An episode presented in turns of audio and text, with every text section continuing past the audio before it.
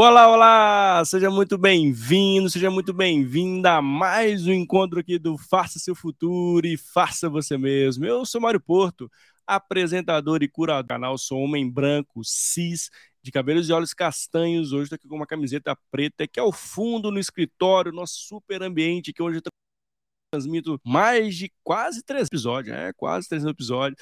Ao fundo dele aqui tem uma luz azul direcionada para uma guitarra no meu lado direito aqui, no meu lado esquerdo, lado do coração, tem um fone de ouvido e um outro computador também, uma luz azul do lado aqui que faz a áurea aqui do nosso área aqui. Eu estou muito feliz de estar com você, que tem a possibilidade de estar aqui ao vivo para mais um episódio, para mais um encontro, para mais um bate-papo incrível, ou para você também que está aqui passando e assistindo a gente gravado, ou caiu aqui de paraquedas no canal, que ainda não conhece o canal, seja bem-vindo, seja bem-vinda.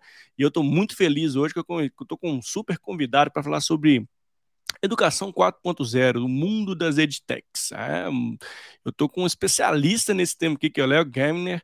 Gamner, depois ele vai, sobrenome aqui dele, agarrou um pouquinho aqui, mas é, acho que é isso aqui mesmo. depois eu vou conhecê-lo aqui, vou chamar logo aqui o Léo para a gente poder bater um papo.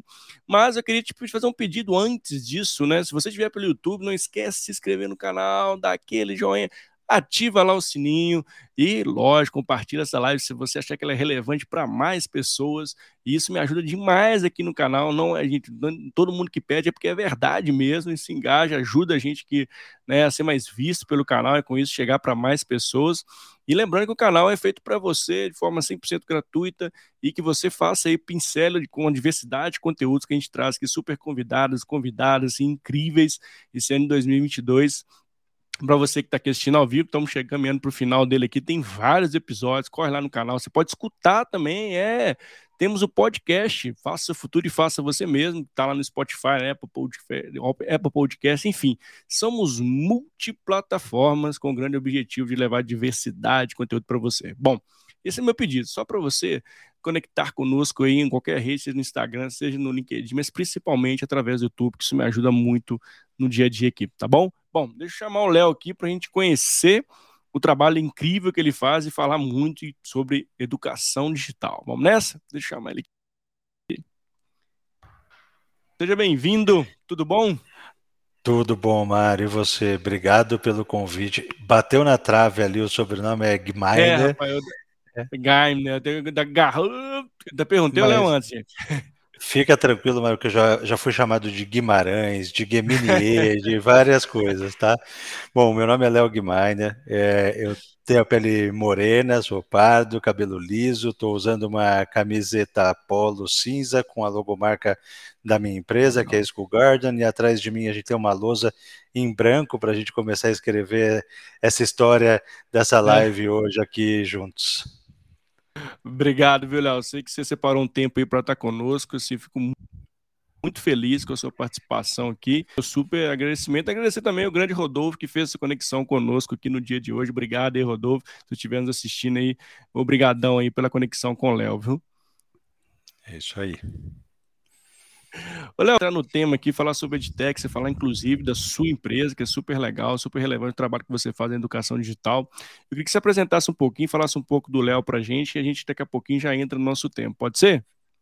Claro, com prazer, Mário. Bom, para começar, sou pai de três crianças crescidas, acho que isso é o que mais me define. Assim, eu digo que é o meu pior desempenho, mas o papel que eu mais amo fazer. É, não é simples ser pai, no, no, no, fim das contas, mas eu tenho uma menina de 28, dois garotos, um de 18 e um de 15, todos crescidinhos Legal. aí. Eu uh, sou jornalista, fiz jornalismo lá quando era é, novinho, né? E depois é, trabalhei em assessoria de imprensa por muitos anos como jornalista, comunicação corporativa.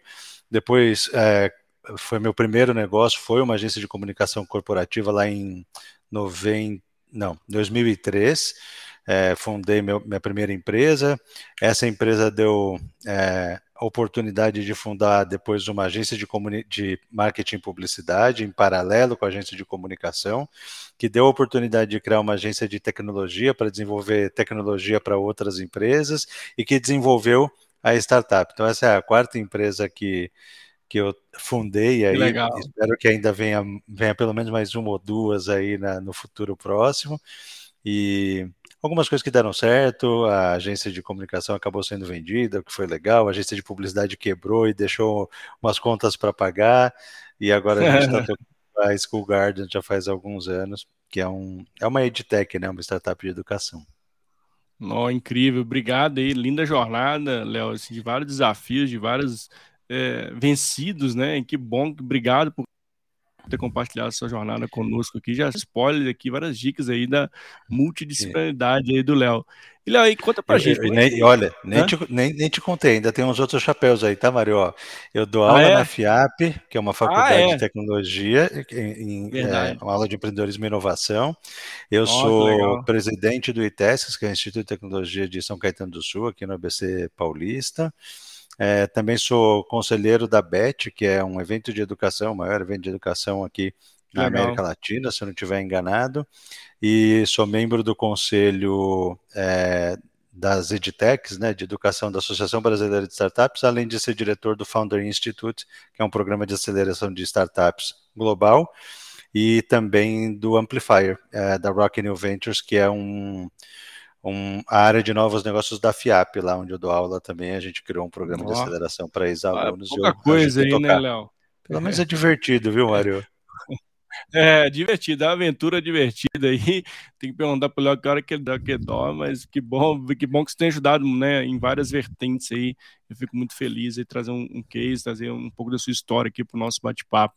E, Léo, é, falando de, das edtechs, né, assim, a gente teve eras ali das fintechs, né, agora aí das edtechs. É, de fato, assim, a educação, né, essa tecnologia para a educação, hoje, no contexto atual, ela tem, de fato, um forte, muito forte em cima dela. Agora é a hora do momento das edtechs? Olha, eu acho que é um momento alongado, tá? Eu vou te explicar por que, que eu acho isso. Quando a gente está principalmente falando em educação básica, a adoção de tecnologia ela é lenta. Então, é um, eu diria assim, não, não é um momento tão momento assim, porque é um, é um processo, né? Você envolve muitas partes. Então, você tem é, a, as pessoas que estão envolvidas, vamos lá, minimamente, educadores e gestores do lado da escola, pais e alunos nas famílias, é, fora todo mundo que está no entorno ali da própria comunidade escolar. Então você tem de ter uma confluência de vontade e familiaridade com a tecnologia. Isso naturalmente leva um tempo. Quando a gente fala de educação superior e de educação corporativa, principalmente, aí a coisa muda de figura. A adoção de tecnologia já está muito mais facilitada, disseminada por diversos motivos, né? Isso falando muito no setor privado, quando a gente vai para o público, especialmente, especialmente na educação básica, aí a gente tem desafios é, outros que não é só a familiaridade com a tecnologia, é acesso a equipamentos, é a infraestrutura básica de conectividade com internet tudo isso que segura um pouquinho o freio de mão. Quando a gente fala de fintech, por exemplo, para aproveitar o comparativo que você trouxe, a gente tem um cenário, um ambiente muito mais propício para a adoção de tecnologia quando a gente está falando da, do mercado financeiro, né? Então, acho que tem isso. Mas o que é muito interessante é, é que a, a, a situação toda que a pandemia, lockdown, é, proporcionou, né, do lado positivo da história aí, a, essa, essa coisa positiva. É, é, o lado positivo dessa história do Covid é que a gente foi obrigado a adotar algumas tecnologias e daqui para frente eu imagino que tira um pouco aquele medo, aquela dúvida sobre a adoção de tecnologia e vai equalizando, né? A gente estava num extremo aqui de pouquíssima tecnologia, foi para um extremo de usar, mas sem muito planejamento, sem muita estratégia, e acho que agora está se equilibrando Sim, aqui para é. trazer a estratégia para o uso da tecnologia na sala de aula e na gestão escolar também, né?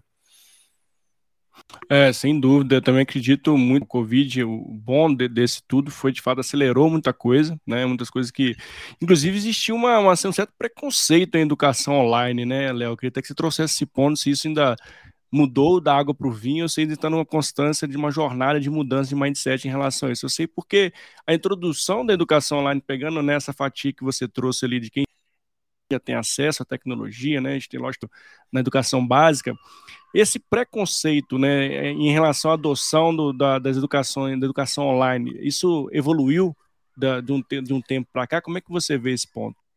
Acho que a gente está caminhando, tá, Mário? Eu, eu, também vejo, não sendo especialista em educação, né? Não sou um pedagogo, mas é, é, para mim é claro, por conversas, por leituras, é que tem uma determinada idade que precisa ter o contato presencial, faz parte da socialização dos, das crianças, crianças e jovens, então não dá para você pular assim, ó, não vem mais aqui, vamos ficar todo mundo de casa, porque tem muitas outras coisas envolvidas. Agora, quando a gente fala de educação continuada, educação corporativa, educação superior, isso está muito mais facilitado. A boa parte das faculdades já ofereciam cursos online, cursos remotos, mesmo antes da pandemia. O que aconteceu, eu acredito, é que as pessoas começaram a entender que os alunos, inclusive, tá, que eles podiam, que né, que nós, eu também como aluno, podíamos aprender remotamente. A gente foi diminuindo o preconceito, como você está falando. Né? Então acho que é uma mescla aí, é, de reduzir preconceito, e eu acho que o preconceito no ensino superior estava muito mais é, do lado do aluno do que do lado das instituições. Acho que não era um, é, um, né, assim, uma trava que tinha ali pela adoção de tecnologia pelas instituições de ensino, mas pelos alunos. Eu converso, como, como dou aula no MBI da FIAP, converso com muitos alunos e, e eu dou aula justamente no online, tá? Então eu só falo com alunos online, mas é, eu sei por eles, pelas conversas, que muitos é, titubearam, falaram, será que eu não faço presencial, por networking, porque é mais fácil, porque é, eu vou estar focado. É. E aí entende que quando o curso é bem desenhado para o online, que a coisa flui numa boa, né? É, assim, eu acho que essa, essa mistura do híbrido, né, é, ela é essencial, né, assim, tem um lado, mas também um lado tecnológico para quebrar as fronteiras, né, assim, que a educação chegue para mais pessoas. É, a gente, com as edtechs, né, a gente amplia esse, esse repertório, amplia essa chegada onde precisa, esse acesso à educação, esse acesso à forma de aprendizagem, você acha que um dos grandes benefícios dessa evolução de trazer essa, essas edtechs mais para é, isso, de uma certa forma, também está contribuindo para que essa educação chegue nos lares onde precisa, expanda isso cada vez mais? Certamente, viu, Mário? Aliás, uma, uma ótima pergunta aí. Se você me permitir, eu vou me alongar um pouquinho só para trazer Não, vontade, esse conceito do que é uma edtech aí, tá? Legal, é bom. startup, no fim das é, porque é, é, eu, eu, costumo dizer isso, né? A gente está no universo de startup, a gente fala, ah, legal, todo mundo sabe o que é uma startup, muitas vezes a gente não sabe, né?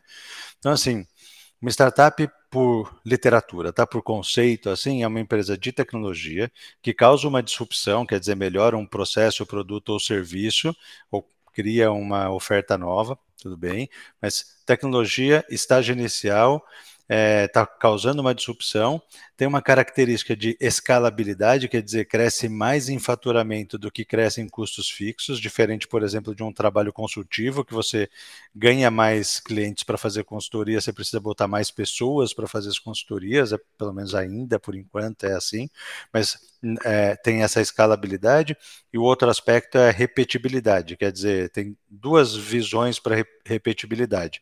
Uma é o que eu estou fazendo aqui neste segmento de educação, por exemplo, eu posso levar para um outro segmento de varejo, vamos supor, isso é uma repetição, uma, repeti uma um potencial de repetibilidade do teu negócio.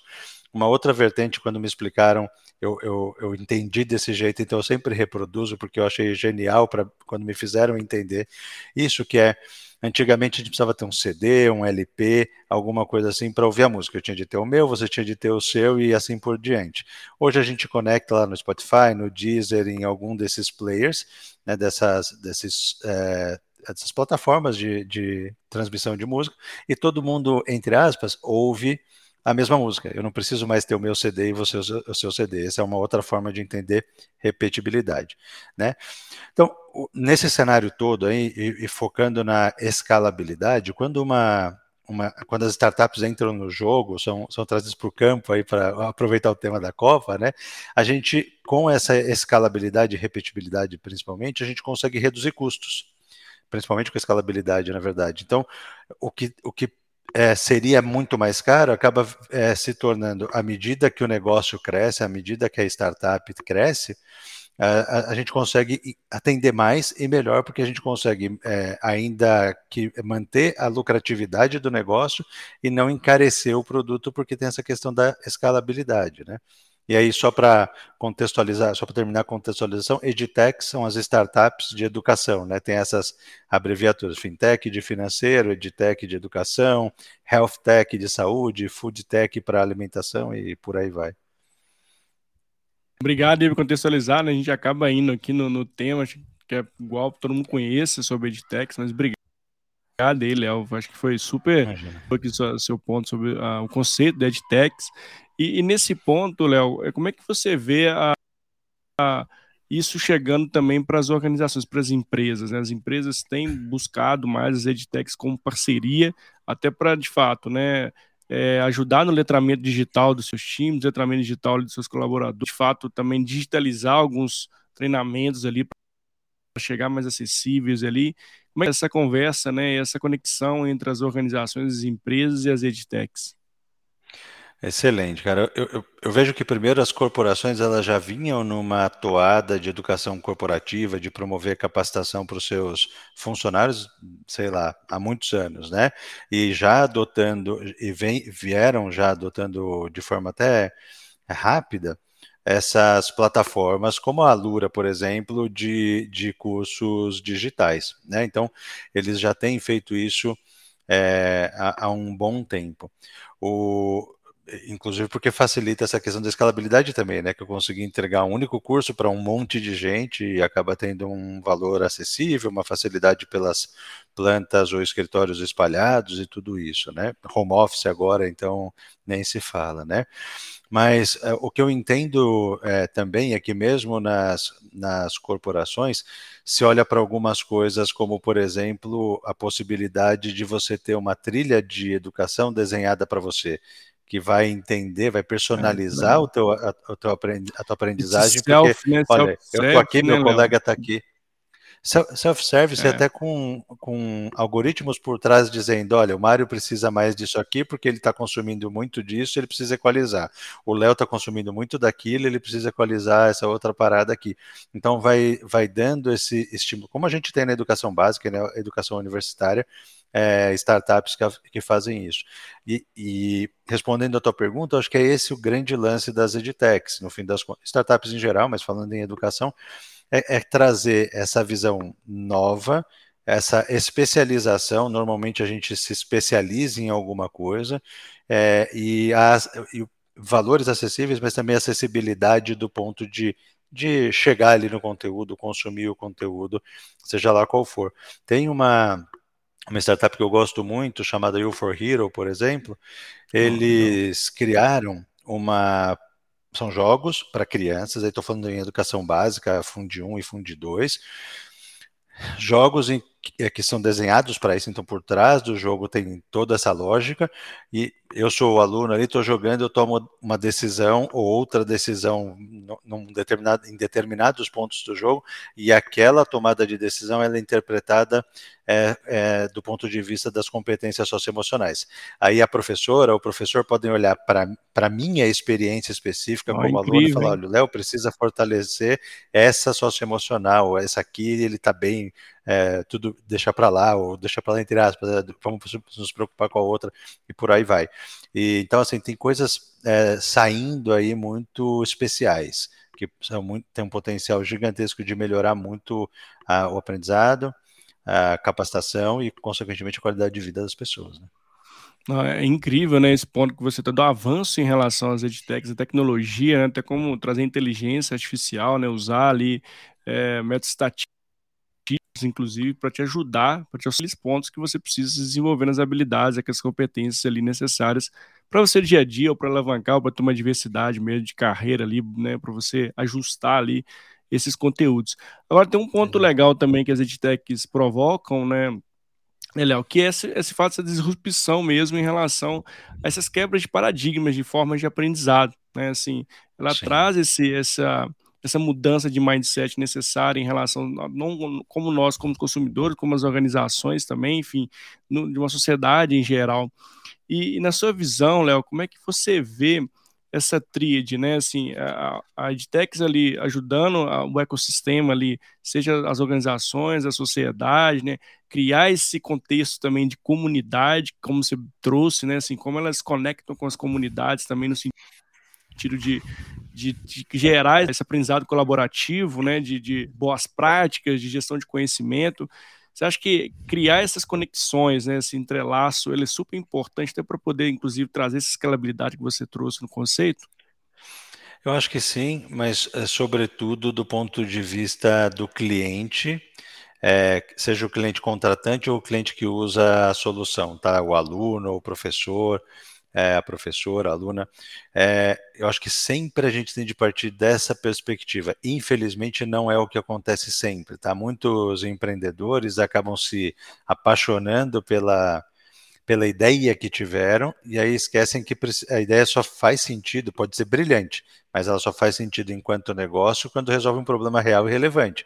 Então, tem, tem essa essa questão que é super importante. É algo que a gente tem discutido em todas essas esferas que eu comentei em, é, em que eu atuo, e tem trazido isso para discussão, para proporcionar uma conexão, uma proximidade maior entre é, o empreendedor, a empreendedora e os clientes ali na outra ponta, para que a gente consiga, como startup, como edtech, resolver de forma mais eficiente os problemas que existem e os problemas que são mais relevantes. E não ficar aqui, olha, eu achei isso legal e vou fazer. Porque pode ser brilhante, mas pode não dar em nada, no fim das contas, se a outra parte não concordar que aquilo é relevante, né? É, isso é importante. Então, é, é acho que... Nessa conexão. Não, por favor. Não, eu só ia, eu só ia é, talvez até me repetir um pouco, mas assim, é, é super importante para a escalabilidade, mas eu acho que o ponto crucial é que a gente atenda as demandas reais da outra parte, que é a parte que nos contrata e que consome nossos, nossas aplicações. É, esse é o, essa você traz que dor que a EdTech resolve, né, né Léo? Assim, você está de fato Exato. lá, né? Você tem uma dor de digitalizar uma determinada capacitação, trazer mais digital ali, mas só não é, é não é festa para que todo mundo está fazendo que você vai fazer igual. Acho que esse ponto é bem, é bem importante, né? até com um desafio mesmo de você conectar uma tech que faz sentido com a sua estratégia, né? Assim, claro que ela vai trazer, né? Que beleza, se eu treinar todo mundo ali, se eu levar um treinamento de, dá um exemplo bobo aqui, tá? Um exemplo, um treinamento de vendas ali que eu preciso de fato alavancar meu resultado, bater meta. Isso vai trazer um resultado. E muitas das vezes, né, Léo, queria até que você trouxesse esse ponto, até bem legal de puxar esse gancho.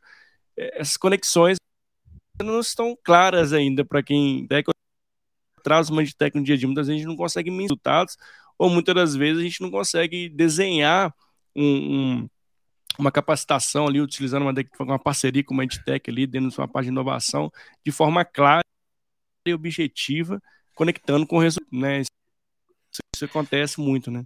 Acontece, eu vejo alguns aspectos, sabe, Mário, para isso acontecer. Primeiro, acho que tem o desconhecimento do que é uma startup. Muitas vezes não se sabe. Aí, pelo desconhecimento, dá medo. Fala assim, ah, mas é aquela empresa tão pequenininha que acabou de nascer, esses caras vão quebrar, ou eu vou me expor com o meu cliente, por exemplo, Isso no meu caso, pais de alunos. Muito, é. muito né? E eu não, não tiro a razão.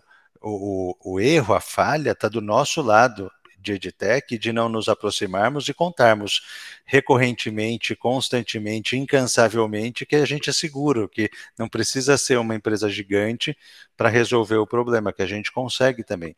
É claro que quanto mais inicial for a startup, obviamente tem o risco, está começando, experimentando, está nos primeiros passos, tem um risco, é, tem um risco uma, a empresa mais gigante do mundo vai ter risco, obviamente minimizado, mas sempre tem.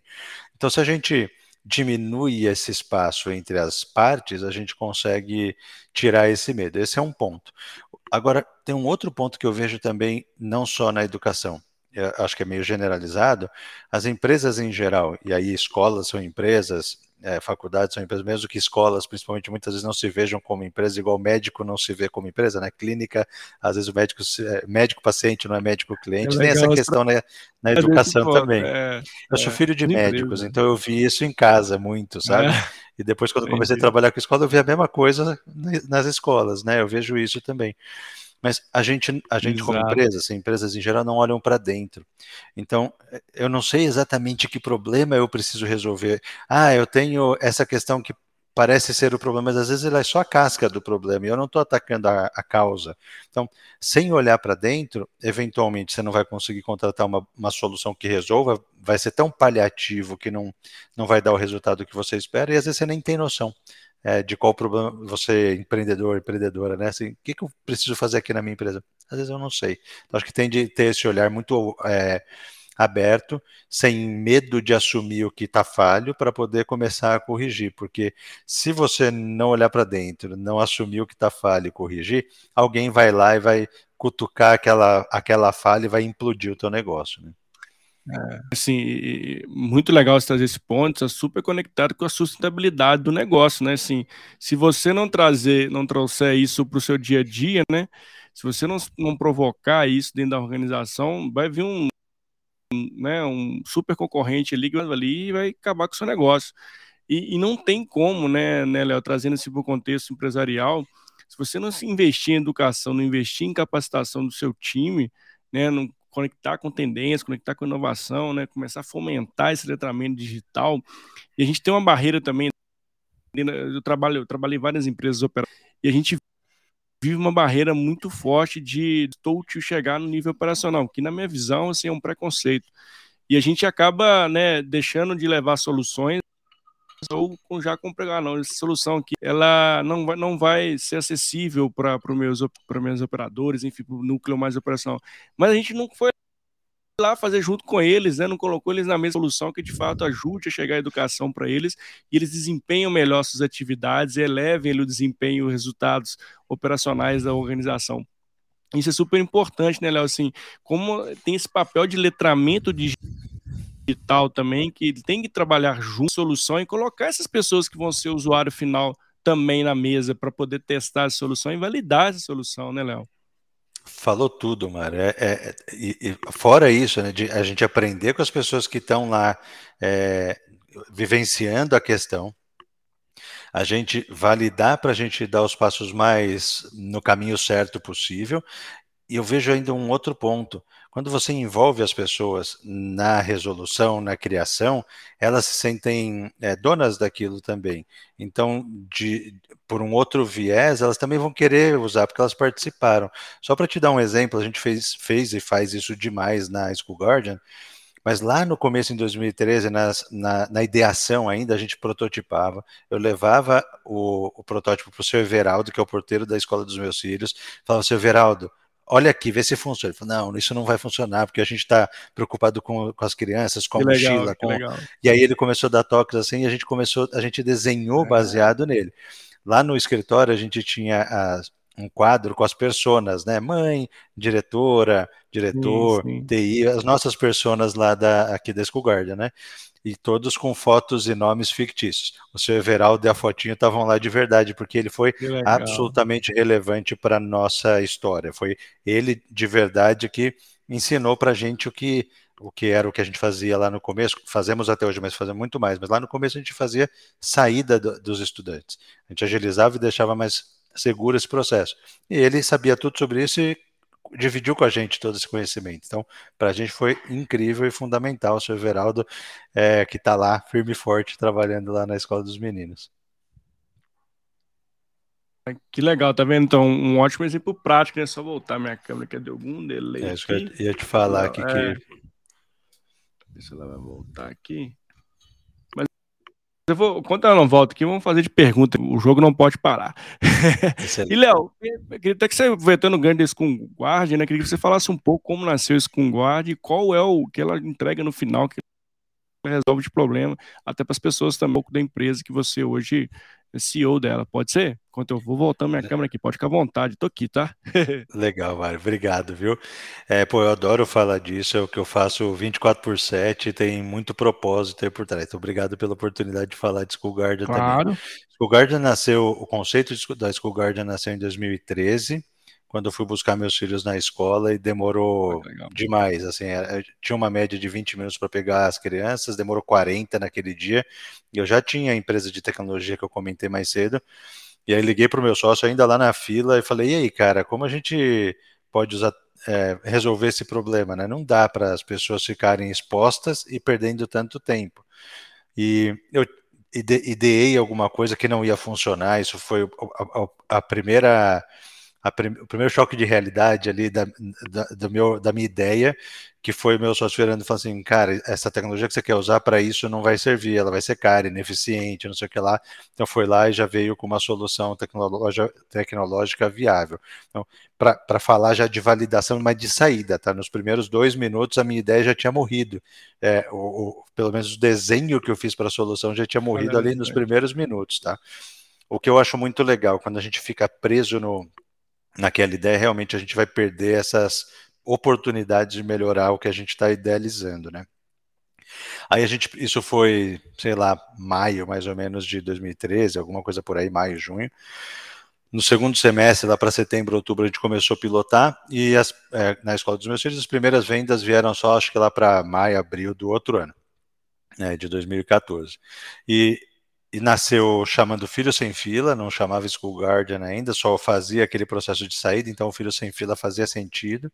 Em 2015 se tornou uma empresa, a gente fez o que o mercado chama de spin-off, né? Saiu, deixou de ser de um produto, produto da empresa anterior, né, da empresa mãe, digamos assim, virou uma empresa independente que já tinha algum faturamento, estava começando a andar, engatinhar com as próprias pernas, não andava ainda não, mas estava ali no processo. E aí em 2015, então, o CNPJ foi foi incorporado ali e começou a andar, começou a andar sozinha. 2016 a gente fez uma, uma rodada anjo, né, de investimento anjo, que foi bem legal para a gente se inserir nesse universo de startups. Naquele momento, um, um mentor nosso, Benício, virou e falou assim: Isso aí que vocês estão fazendo é uma startup. Eu falei: Legal, o que, é startup? Legal, o que, aí que é startup? Gente... Exatamente, aí que ele nos contou, a gente falou, legal, faz sentido por esse, essa conceituação toda, né? E aí sim a gente foi, é, vestiu, digamos assim, a roupa de startup e começou a trabalhar nessa, nesse modelo de negócio que foi novo para a gente lá em 2015, né? E por isso até a gente criou a empresa, porque senão a gente estava olhando para produto, é, não era assinatura, era só. totalmente é. diferente a visão inicial, né? Aí a gente começou a ouvir dos nossos clientes que segurança é, é, que eles se sentiam seguros com a nossa solução, mais do que diminuir o tempo de espera dos pais e o Criança, trânsito. né? Que legal, né, Léo? É, imagina que o, a, a, equipe de portaria tem lá num tablet, por exemplo, foto, nome, CPF ou RG, ou o que for, de todo mundo que tem autorização para retirar cada criança. Então é muito seguro. Os pais recebem notificação dizendo: Ó, oh, tem.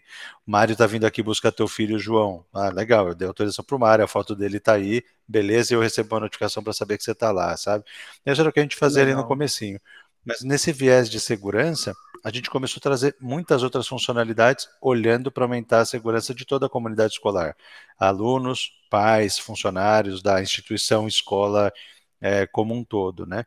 E aí hoje a gente tem uma plataforma é, bem grande que é, tem solução para aumentar a segurança de estudantes desde a hora que eles entram no transporte escolar lá em casa até a hora que eles voltam de transporte escolar lá para casa, se vem a pé, se pegar fogo na escola, se tiver qualquer pepino lá na escola, a gente está construindo soluções para isso. Oh, incrível, incrível, assim.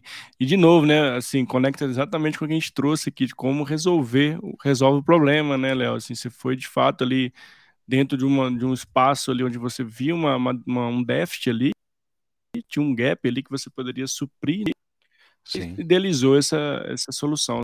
E é muito sobre isso também, né, Léo? Assim, a gente trazendo, a gente tá falando de edtex aqui, educação, mas também tem um ponto importante que é todo ali, né? Você trouxe já uma, uma, uma solução para a segurança dos filhos, né? Segurança bem maior da, da família, né?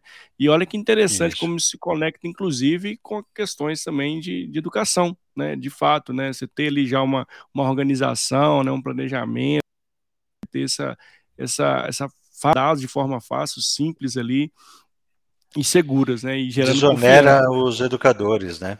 Desonera Exato. os educadores, acelera Exato. o processo de saída, por exemplo, acelera e aí pô, sobra mais tempo para fazer as outras coisas que são cruciais para a educação. Né? É, né? então... Eu acredito muito nessas soluções integra integradas, né? Assim, que no fim do dia, né, a gente está melhorando a performance, né? Assim, total sentido. Exato. Talvez no primeiro momento as pessoas não, não façam essa conexão, mas sim, o seu, o seu software melhora o desempenho das, das crianças, do estudo das crianças ali, dos próprios professores professores também. Sim. E como isso é super, né? eu acho que eu vejo, é, eu vejo que a gente precisa ter soluções como essas em outros segmentos, de como a gente olha o, o todo, né? Porque muitas vezes a gente olha só o micro ali e não consegue expandir isso, entendendo a cadeia de performance que isso gera no fim do dia, melhorando, obviamente, o resultado e, consequentemente, também melhorando uma sustentabilidade do negócio, ou criando uma inovação para o negócio, criando um novo segmento, né, Léo? Acho que é, hoje a gente vê um pouquinho mais, porque as pessoas estão, é, vamos dizer assim, de uma geração que está mais incomodada, que tem, inclusive, educação mais acessível hoje, né? Assim, as pessoas conseguem buscar algo no YouTube, buscar algo no Google e conseguem é, buscar uma solução para resolver seu problema. Isso expandiu demais também, né, Léo? É, tem expandido, né? Eu acho que é uma, é uma coisa vai puxando a outra, né? Eu, eu na minha vida pessoal, estou exper experimentando tecnologias, eu vou me abrindo para novas tecnologias no trabalho, na é. escola, seja lá onde for. É. é. acho que essas coisas, uma vai ajudando a outra. É, são degrauzinhos ali que a gente vai um, um pezinho de cada vez, sabe? É, você levou letramento digital, né? Assim, para pessoas que talvez ali, como se torce o porteiro ali, né? Assim, não tem esse acesso acesso ali, mas começa a ter acesso a touch ali, né? Isso leva um letramento digital, leva inclusive a mudança de mindset dessas pessoas, de abrir o leque de várias pessoas, inclusive novas tecnologias. É, que legal, assim, ficou muito, muito feliz, muito bacana. A gente percebe, percebe desde sempre, assim, né, nessas interações, que, por exemplo, celular tá todo mundo super acostumado, não tem eu. Mas a hora que põe um tablet na mão da pessoa que nunca usou é. um tablet, somos pouquíssimos os que usamos tablet, é. assim, porque é. é. um equipamento mais supérfluo para a maior Sim. parte das pessoas. A gente que trabalha com Sim. isso, beleza. Mas, em geral, ele é mais supérfluo, é caro, então não é alguma coisa que você compra, você não precisa. O celular você precisa, a gente já não vive mais sem o celular, então isso a gente vai ter. E a gente percebia isso, que as pessoas ficavam receosas de mexer naquela tela maior, por mais parecido é. que seja com o celular, dava aquela travadinha, sabe? Então é, tem é. isso mesmo, você tem toda a razão. Não, que legal, Léo. Assim, obrigado por compartilhar a história da Scunguard, linda história, né? Que, um prazer, que bacana, cara. uma solução muito, muito, muito, muito bacana pra gente. E, Léo, pensando no futuro, né? Futuro agora barra futuro, né? Como é que você enxerga aí a Scunguard, enxerga as edtechs, qual que é as previsões aí do Léo? Sei que você está conectado 100% do dia com, com o disco, com tecnologias, né? Como é, qual que é, qual que é o seu, seu olhar para o presente barra futuro? Previsão, eu não sei se eu sei dar, não, tá, Vai? Mas posso compartilhar uns pensamentos aí, tá? É, acho que pensamento já vai ajudar, Léo, muito, inclusive. Legal. Falando especificamente de School Guardian, a gente está num processo de internacionalização. Hoje a gente já atende Legal. algumas escolas em outros oito países além do Brasil, então tá, estamos caminhando devagarzinho, de maneira mais orgânica, digamos assim, mas está caminhando. O que é bom é que a gente já está entendendo que existe demanda para o nosso sistema, por exemplo, aqui nas Américas. A gente tem um cliente lá na Malásia, em Kuala Lumpur. É super difícil o fuso horário, não é nosso foco nesse momento, mas é super legal poder é, conhecer a cultura, entender que a gente está adequado para aquele mercado, é super legal. E a gente olha nos próximos anos né, de expandir nas Américas e depois ir para a Ásia e, e, e, Europa também. Na Europa a gente ainda não tem muita certeza, mas a Ásia a gente já, já tem vários indícios de que é, a gente vai pode ter boa aceitação lá se executar direitinho, né? Então a gente está olhando para isso. Agora, falando no geral, a minha percepção é que a gente tem eu, eu, costumo dizer que, até falo para os meus filhos com frequência, que a gente tem sempre movimentos de pêndulo, assim, tá? Eu ouvi isso do meu pai muitos anos atrás e, e para mim faz muito sentido. A gente estava tá num extremo de usar muito pouca tecnologia, digamos assim.